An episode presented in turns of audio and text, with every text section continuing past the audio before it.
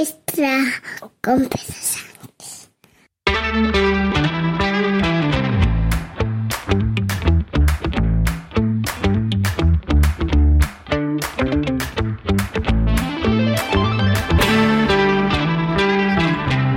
Buenos días, es el martes 18 de abril de 2023, capítulo 964 de un podcast sobre mis cosas que en el fondo son las tuyas. Y hoy quiero hablarte de Hacienda, de la declaración de la renta, del impuesto de la renta de las personas físicas, el IRPF.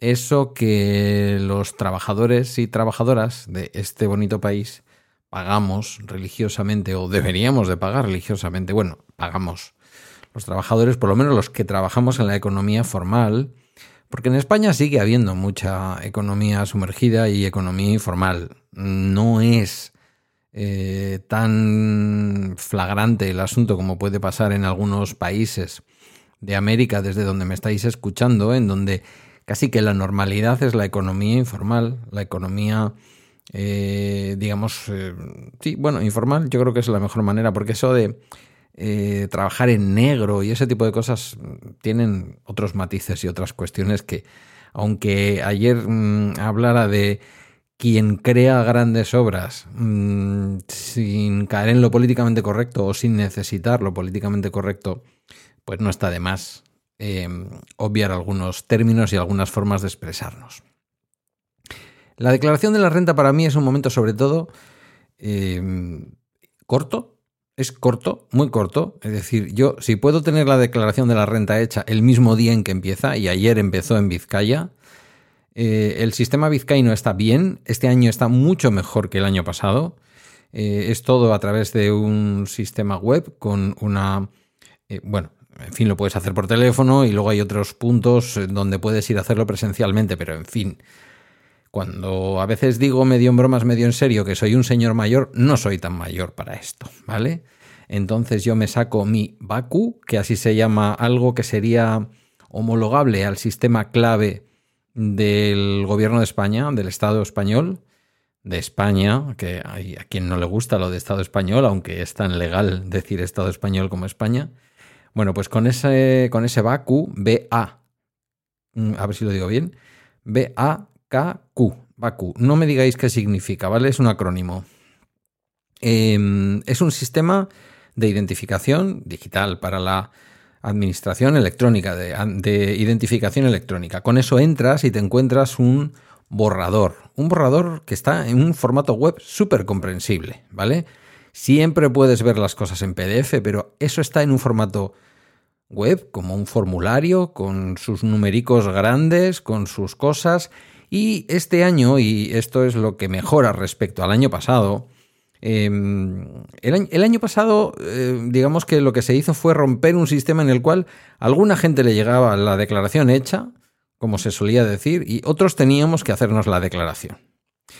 El año pasado a todo el mundo mm, le llega una propuesta, bueno, a todo el mundo, en fin, a quien ha hecho declaración por lo menos el año anterior o a quien ha cotizado o lo que sea, mm, le llega eh, la posibilidad de entrar a la página web si no tienes la VACU, te ofrecen un sistema un poquito menos seguro, pero también de identificación digital, algo parecido a lo que en el Estado es la clave PIN, y tú entras y ves ahí tu borrador. El año pasado mm, el borrador traía muchos errores y muy pocas advertencias. Este año el borrador trae, por lo menos en mi caso, pocos errores y muchas advertencias. Por ejemplo, Mm, como yo, durante el año 2022, eh, a mediados de febrero, sabéis que hice el cambio del crédito hipotecario del Banco Sabadell al crédito hipotecario del BBVA, ahí hay una refinanciación. Es una operación, vamos a decir, no extraña, pero que se sale pues de lo habitual. Lo habitual es que tú contrates tu préstamo hipotecario y ahí lo tengas. Mientras que tú tienes tu préstamo hipotecario y ahí lo tienes, no lo tocas, Hacienda lo que hace es ver tu préstamo hipotecario, tú ya se lo has declarado una vez y entonces, ¡pum!, lo asimila y lo mete. Perfecto. Hasta ahí ningún problema. Mm, pero claro, es verdad que es... Se sale un poco de lo común lo que yo he hecho. No, no voy a decir que es raro, no es raro. Simplemente es, no es, mm, digamos, seguir con lo que había. entonces eh, la deducción por vivienda no me venía atribuida. Primer susto, claro, porque me ponía declaración individual eh, a pagar 500 euros. Digo, ¿cómo a pagar si a mí me sale siempre a devolver y bastante? Eh, ¿Qué está pasando? Ya he tirado para abajo y he dicho, mm, quieto, no está la deducción por vivienda y no está tampoco la deducción por Guillermo, ¿vale? Que son 600 y pico euros a compartir con su, con su madre.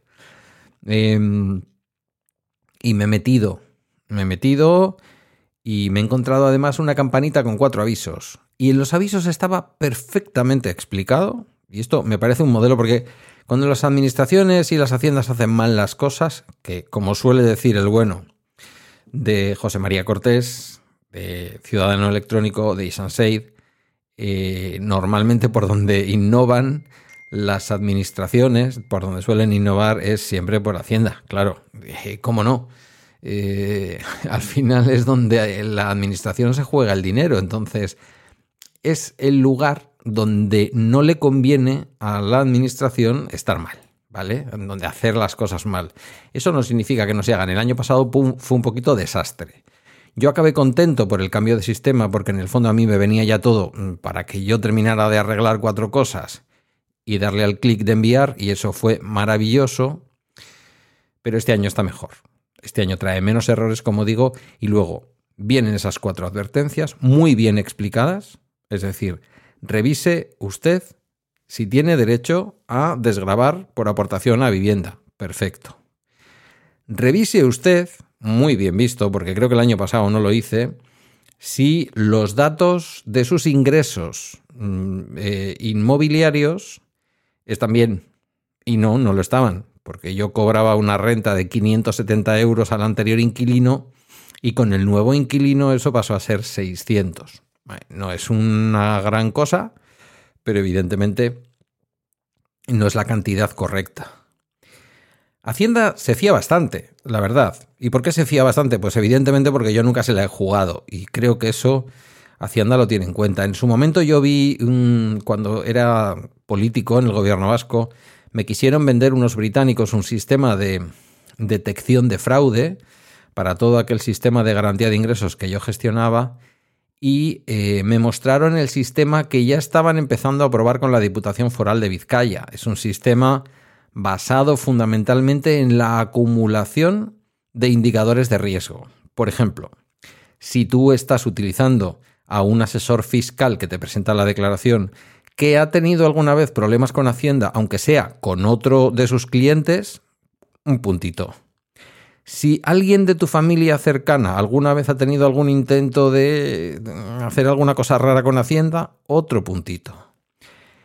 Si formas parte de algún colectivo que tiene más eh, fraude fiscal que otro, otro puntito. Al final todo eso, por la noche, mientras que los funcionarios y funcionarias de Hacienda se van a dormir.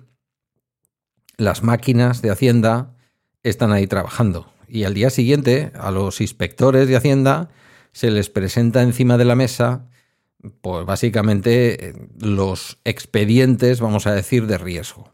Yo no sé si es así como siguen trabajando, pero bueno, tiene su lógica. Tiene su lógica y todo esto evidentemente es un software antifraude, tal cual, bueno, todo muy bien. Eh, el caso es que, bueno, pues eso, que ayer empezó la campaña de la declaración de la renta 2022, que se hace en el 23, pero sobre los ingresos del 22. Mm, yo comprendo que hay muchos autónomos o personas que a lo largo del año van ahí declarando y luego tienen que terminar de hacer ahí sus cuentas con Hacienda. Mm, en un trabajador por cuenta ajena, como sabéis, pues esto es por una parte, una pequeña prisión, lo, digo de buenas, ¿eh? quiero decir, estás ahí y no te vas a escapar de declarar lo que te paga tu empresa y mucho menos cuando es una administración pública. Pero por otra parte, pues es una maravilla porque realmente pocos datos faltan, ¿no? Como os decía, en cada uno de los apartados, em, además de las advertencias que venían con su campanita, en cada uno de los apartados, eh, luego tú vas a buscar y te dice, a lo mejor estos datos del año pasado le sirven, a lo mejor estos créditos hipotecarios, por, el crédito hipotecario del Sabadell, por el crédito hipotecario del BBVA y por el crédito hipotecario del, del, lo diré, de la casa de Hermua, del, de ING, me los ofrece ahí. No me había metido nada de créditos hipotecarios, pero la información la tienen. Otra cosa es que no saben atribuírsela realmente como, como yo la puedo atribuir, ¿no? Por, por este, digamos, por este quiebro de decir, nos estamos perdiendo. Eh, metí evidentemente los datos del Banco Sabadell, metí como refinanciación los datos del BBVA, ello ha hecho ahí sus cuentas. También metes los datos del crédito hipotecario de la vivienda alquilada porque es una vivienda que tú tienes alquilada como primera vivienda de otra persona. Em, ya había, como digo, actualizado, había subido, le había dicho a Hacienda que efectivamente yo ya no estaba cobrando 570, sino que con el nuevo contrato había habido una subida de 30, de 30, de 30 eurillos. Y bueno, pues nada, em, declaración hecha.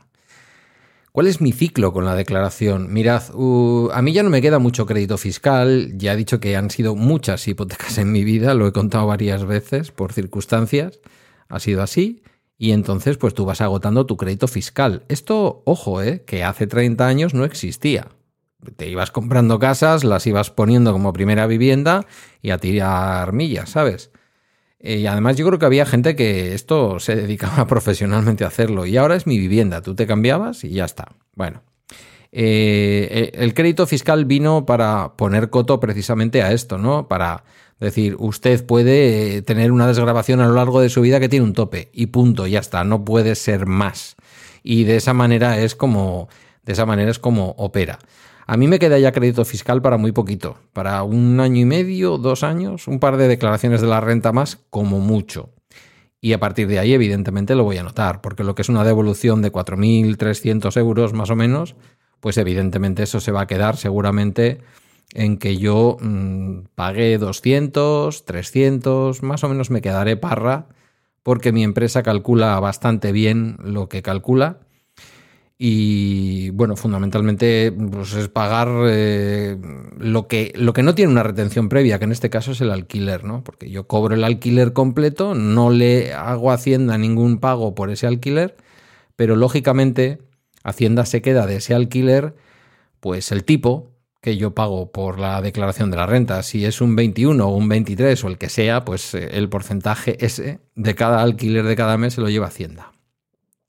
Digo que mi ciclo es recibir esos 3.000, 4.000, este año es más, 4.000 y pico euros, em, fundamentalmente para inmediatamente que los reciba, los meto, en el, los meto en uno de los planes de pensiones y punto. Que es lo que también al año siguiente permite tener una desgrabación, en mi caso ya y con la edad que tengo tenéis que entender, que ya va a plan de pensiones, pues eh, el tope máximo. El tope máximo que permite, al menos en Vizcaya, la norma son 5.000 euros, de los cuales, pues no sé, hay un porcentaje que se desgraba y que mm, forma parte, vamos a decir, de los intereses, entre comillas, que puedes obtener por ese plan de pensiones. Eh, que estamos con lo de siempre, eh, quiero decir, la eterna contradicción entre un señor que defiende lo público, por supuesto, el sistema público de pensiones y todo lo demás. Pero yo aquí seré muy socialdemócrata probablemente, porque digo, mm, a tope con las pensiones públicas, que se suban las cotizaciones, las que tiene que pagar el trabajador si es necesario también, o por lo menos los que tenemos los salarios más altos o quienes tienen todavía los salarios más altos. Eh, porque yo no me quejo, pero hay muchísima gente, la mayor parte del país, eh, no la mayor parte de los ciudadanos, pero sí una buena parte de la ciudadanía tiene salarios que, en fin, no estamos mal pagados en la administración pública del País Vasco y menos en la local y foral, pero, pero que ya sabéis a qué me refiero, que por ahí hay mucha gente ganando mucha pasta. Que bien, ¿eh? Quiero decir, mm, perfecto. Yo no tengo ninguna queja ni ninguna envidia. Digo que si hay que pagar más, pagamos más. Pero, bueno, ¿yo qué queréis que os diga? A mí esto de, mm, esto de poder tener un plan de pensiones adicional al de la seguridad social, pues me viene bien. Mm, que Hacienda no debería de mm, hacer ningún tipo de desgrabación por esto, mirad, esto ya es un debate en el que no voy a entrar. Declaración hecha, declaración entregada.